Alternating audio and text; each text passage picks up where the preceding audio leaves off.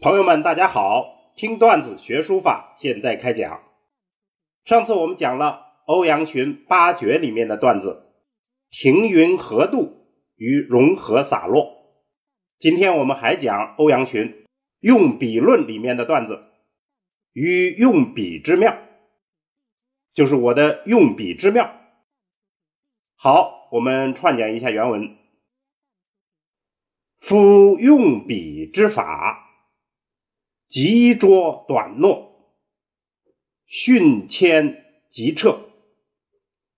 说用笔的方法啊，是紧紧握住笔，握的位置要低，这就是急拙短诺。训谦急撤，意思就是行笔要快。悬针垂露。就是如悬针、如垂露这两种技法，大家可能都很熟悉了。货曲蛇身，就是像尺货一样前行，像蛇一样前伸。尺货就是说白了毛毛虫啊，大家都熟悉。尺货在前行的时候是卷曲身子，然后再伸展，然后这样慢慢前行。欧阳询的意思就是写字的行笔就像尺货前行，也像蛇在伸展。蛇又是很快，它探着头快速的伸展。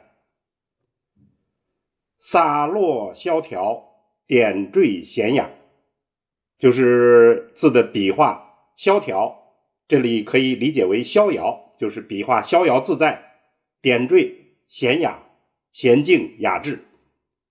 行行炫目，字字惊心。每一行字都炫目，令人眼前发亮，字字都触目惊心。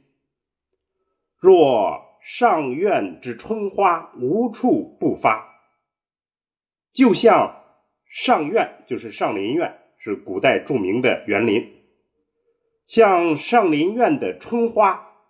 无处不发，到处都是开的花，就是讲整个这个书法，处处好像都开着花，意思就是每一个细节都非常漂亮，意义可观，这也是相当可观的，是于用笔之妙也。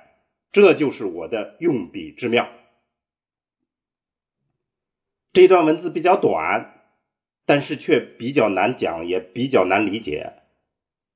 我们现在先诵读一遍：夫用笔之法，急拙短诺，训谦急撤，悬针垂露，或屈蛇身，洒落萧条，点缀娴雅。行行炫目，字字惊心。若上苑之春花，无处不发，意义可观，是于用笔之妙也。好，我们下来做一个解析。用笔是古代书家最爱讲的，但却是最难讲清的。因为在书法的三要素中间，节字、章法都是可以从作品里面看见的，而笔法是看不清、弄不明的。自古所谓的秘法传授，都传的是笔法。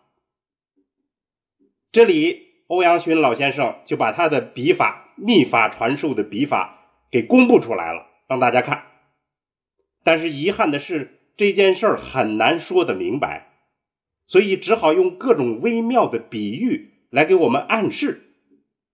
我们呢，也只能通过自己的悟性，雾里看花，星星点点。赵孟頫说过，用笔的方法叫千古不变，但是这千古不变的法，经过个人的表述，就千姿百态。若隐若现。